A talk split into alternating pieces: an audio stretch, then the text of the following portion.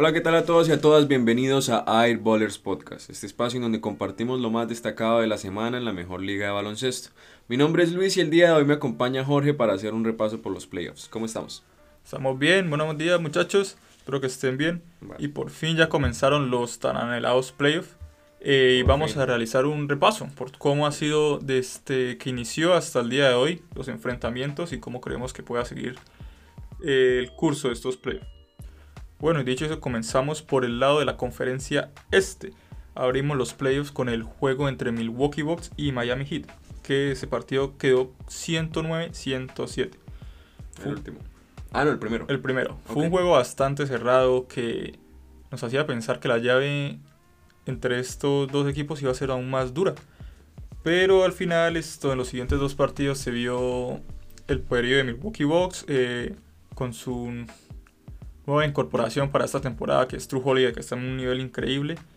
Y desde entonces ha sido solo un paseo desde Milwaukee Bucks contra Miami Heat en estos últimos dos partidos. Sí, esas impresiones que dejó ese primer partido, llevándose a overtime, con los jugadores, con Jimmy Butler haciendo jugadas al final bien, metiendo tiros, eh, se quedó solo en eso, en un primer partido interesante, luego la barrida total de Milwaukee Bucks, se nota la mejoría de cara al año anterior, se nota que quizá Miami perdió ese factor fuerza mental que fue lo que lo puso a llegar donde llegó la temporada pasada. Y nos quedamos con un Milwaukee bien parado en defensa, bien parado en ataque por parte de sus tres estrellas principales, como ya lo mencionó Holiday, Middleton y Antetokounmpo. Están jugando más que bien.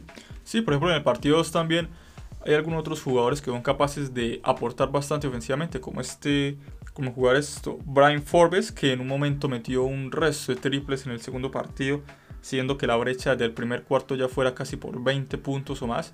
Y ahí, desde ya en ese momento, ya el segundo partido pareció simplemente un alarga- una alargada de tiempo hasta la victoria de los Bucks. Eh, para mí el primer partido era muy clave para Miami. Tuvieron mucho mejor porcentaje en tiros de tiros de triple, pero no fueron capaces de consolidar el juego y desde entonces no han sido capaces de ni siquiera plantarle un buen partido a los Milwaukee Bucks. Y bueno, acá yo creo que pasamos a otra mini barrida, quizá no tan comparable como esa, pero podemos pasar con los Brooklyn Nets contra los Boston Celtics. 2-0 termina esta semana arriba los Nets en su casa, en Brooklyn. Y pues nada, más de lo mismo. Un Big Three impresionante, Kevin Durant, James Harden y Kyrie jugando muy bien, el equipo complementándolo y Boston dejando muchísimas, muchísimas dudas. Sí, una llave que uno podría decir que también iba a estar muy buena como la otra, pero también eh, terminó uno de los dos equipos no estando a la expectativa de lo que se esperaba. Un Boston que sí es cierto que al final de la temporada tuvo la lesión de su figura Jalen Brown, que era el segundo que acompañaría a Jason Tente en esos partidos. No ha sido capaz de más. Y un Big Three por parte de los Brooklyn Nets que el primer partido de sus playoffs jugando juntos quedó con KD con 32 puntos, Kyrie 29 y la Barba 21. Y en el segundo partido se le sumó un Joe Harris con 7 de 10 triples y con más de 20 puntos para demostrar que Brooklyn no solo ellos tres, sino también los jugadores que tienen al lado y los espacios que son capaces de abrir para estos jugadores. Yo destaco de acá cuatro nombres eh, de, pues, de Boston y entre Boston y Brooklyn.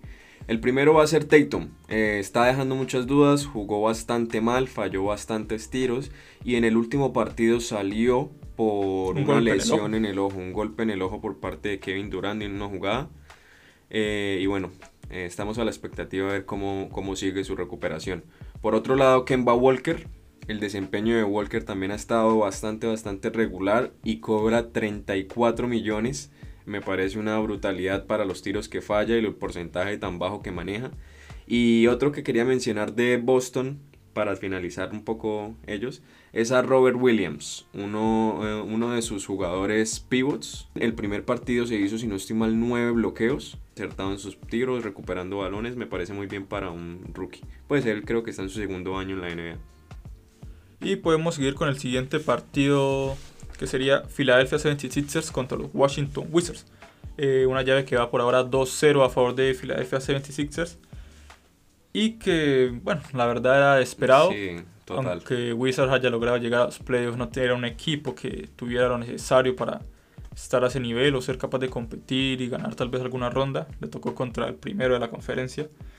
Unos Sixers que empezaron muy bien, eh, un Embiid que está anotando muy buenos puntos, un Simmons que en el segundo partido también anotó 20 puntos y 22 puntos y fue muy bueno también su defensa y está siendo acompañado por sus otros jugadores eh, como Tobias Harris, Seth Curry o Danny Green que también están anotando sus puntos cuando es necesarios, sus puntos de 3. Westbrook y Bill se encuentran a un Tobias Harris, a un Joel Embiid en Filadelfia bastante acertados. Eh, ahorita no, no mencioné los números de Tobias, se los digo, 37 puntos en el primer partido y luego se hizo 19 en el siguiente con un 70% en tiros de campo, bastante acertado también. Y hubo un problema en Washington con Westbrook. Sí, al final eh, una parte del partido que Westbrook tuvo que salir por un golpe, por una pequeña lesión. Cuando estaba ya yendo por los túneles hacia el vestuario, algún fan de Sixers, un becerro, cogió y le tiró las palomitas encima mientras él iba y se las tiró todas en la cabeza. Esto hizo que, bueno, Russell se molestara muchísimo, los de seguridad, varios tuvieron que detenerlo. Tuvieron que detenerlo porque estaba, estaba enardecido de la ira. Y también está mal eh, por parte de, esos, ese tipo de fans que sí es cierto que hace rato que no apoyaban a su equipo, ahora están en play, una etapa importante, pero igual eh, sigue siendo una persona que solo está haciendo su trabajo, no pueden ir y faltarle respeto de esa manera. Por ahora vamos con el siguiente, que sería New York Knicks Atalanta para cerrar el este. New York Knicks Atalanta 1-1 se va a empatar a la serie del, del Madison Square Garden. New York alcanzó a empatar a Atalanta después de una silenciada de Trey Young en el primer partido con un game winner de dos puntos. Trey Young jugando muy bien. Mm, no he terminado de convencerme de ver a los mismos Knicks que vi en temporada regular. Quizás siento que la presión les está haciendo les está haciendo problemas. Sin embargo, pues vamos a ver cómo termina. ¿Qué opinas, Jorge? ¿Cómo los vimos? Bueno, un partido bastante parejo, como dijo Luis al final, se decidió por un game winner de una flotadora de Trae Young que jugó el partido a nada de segundos, creo que solo 0,3 segundos. Eh, para mí el jugador destacado fue Rick Rose, creo que es el jugador que está echando al equipo en los playoffs. Julius Randle, tal vez por la presión, estará un poco... Yo creo que también va más cuestión de experiencia, eh. Rick Rose ya es un jugador mucho más experimentado. Eh, Derrick Rose en ese partido anotó 26 puntos, eh, liderando a los New York Knicks de la banca. Randall en la segunda mitad pudo anotó 13 de los 15 puntos que muestra el mal rendimiento que lleva. Y al final hubo un periodo en el, en el que los Atlanta Hawks no eran capaces de entrar y empezaron a tirar demasiado triple, fallando todos sus tiros. Y eso hizo que la brecha al final que estaba entre esos dos equipos se alargara al punto que ya no era capaz de, de alcanzarle y poder dar vuelta al juego. Bueno, y yendo por el lado del oeste, Utah Jazz con Memphis. Utah sorprende cayendo frente a Memphis en su primer partido. Sí, una llave que va por ahora 1-1. Eh, fue un partido el primero interesante, teniendo en cuenta que Utah Jazz era el primero de conferencia y Grizzlies tuvo que luchar por el play. La falta de Donovan Mitchell en Utah Jazz, su estrella, fue un factor importante. Y por el lado de los Memphis Grizzlies todavía vienen un Daylon Brooks y un Jamoran muy bien, que viene encendido en sus partidos. Daylon Brooks con 31 puntos y Jamoran con 26 puntos. Este partido también hubo una falta en el acierto de los triples de Jazz, que es una de sus mejores armas. Solo tuvo el 25% de triples. Y bueno, ya en el segundo partido fue clave Donovan Mitchell. Vuelve con 25 puntos, 5 de 10 en triples, 8 de 19 en tiros de campo.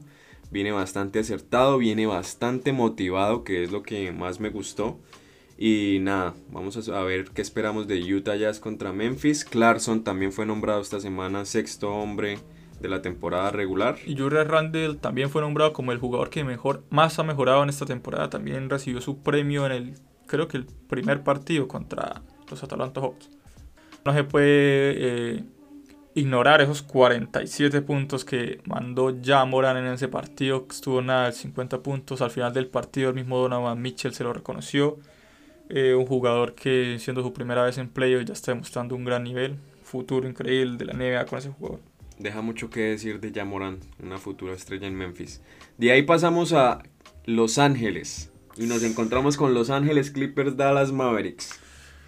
Uf, partidazo. ¿Qué decir de esta serie inesperada? La verdad yo creo que inesperada debería ser la palabra. Yo creo que el resultado es inesperado, pero los actores para nada. Sí, exacto. Evidentemente Luka Doncic está salidísimo. Dos partidos increíbles por parte de Doncic que ponen a Dallas por encima de Los Ángeles esta semana. Luka Doncic termina su primer partido con un triple doble, 31 puntos, 10, rebotes, 11 asistencias. En el segundo partido se va a casa con 39 puntos, dejando atrás a un Kawhi en llamas y a un Paul George que estaba entrando muy físico. Vamos a hacer una repasada y cómo los vio Jorge. Primer partido. Uno esperaría que Clippers hubiera dominado estas dos series. Uno no tal vez ganado los dos partidos, pero si fuera estuviera más fuerte, se viera más fuerte de lo que ha mostrado. Luka Doncic que viene ayudado de Hardaway Jr., que también está ayudando bastante con los puntos, aunque también teniendo a Porzingis saludables, que también va a ser bastante la diferencia en este partido. Bastante interesante de ver, un partido que me pareció curioso que el primero lo jugaron bastante defensivo, el segundo ya fueron más puntos, en el segundo, repito, Kawhi se fue al descanso con 30 puntos, eso no es algo normal para un jugador, así sea de su nivel. Bueno el nivel que se ve en el enfrentamiento, pero insisto, el resultado se me hace bastante increíble. Y un fracaso para Los Ángeles haberse ido del Los Ángeles, valga la redundancia, sin una sola victoria. Sí, toca ver cómo reaccionan ante este tercer partido. Si no son capaces de ganarlo, yo creo que esta llave ya va a estar eh, finiquitada. Un 3-0 sería imposible remontar. Tal vez un 3-1 mm. sería más pasable, pero un 3-0 ya es demasiado. Y más que, que Los Ángeles desde la última temporada tienen historial de ser remontado y no de remontar. Sí, así es. 3-1 le remontó Denver. Y ahora para que ellos remonten sería algo interesante, algo poético, pero no creo que vaya a suceder. Vamos con Denver-Portland. Denver-Portland, que va 2-1 a favor de Denver. El primer partido se lo ganó Blazers. Eh, fue un partido bastante bueno por parte de McCollum, de McCollum, Lillard, de Melo. Estuvieron muy acertados en el tiro. Tuvieron 47% en tiros de triple, 19-40.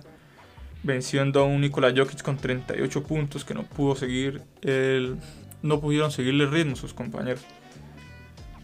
Eh, sí, como está diciendo Nikola Jokic y Lillard, hacia allá va flotando los juegos. Los dos jugadores están liderando la ofensiva de ambos equipos. 34 puntos, 38 y 36 son los, los resultados con los que terminó Jokic. Lillard termina con 34, 42 y 37 en los tres partidos que han jugado. Están promediando más de 35 puntos cada uno, lo cual es salido para unos playoffs.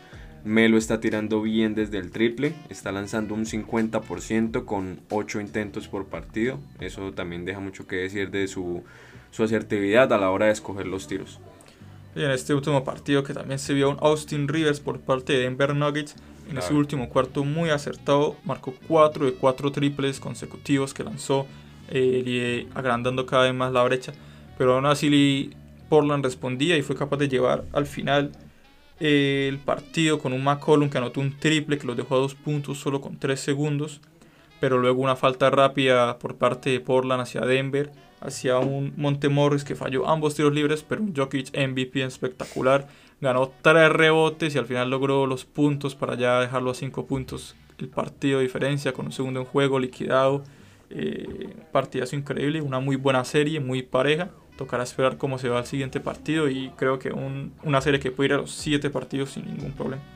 Yo pienso que la, los dos son equipos ofensivos bastante buenos y la diferencia entre ellos ya se ligeramente en la defensa. Creo que Denver es ligeramente superior en la defensa a Portland y eso es lo que los tiene por encima. Vamos a ver cómo termina esta serie y de aquí, de aquí nos vamos a los Phoenix Suns contra los Ángeles Lakers para finiquitar esta ronda, esta primera ronda de playoffs.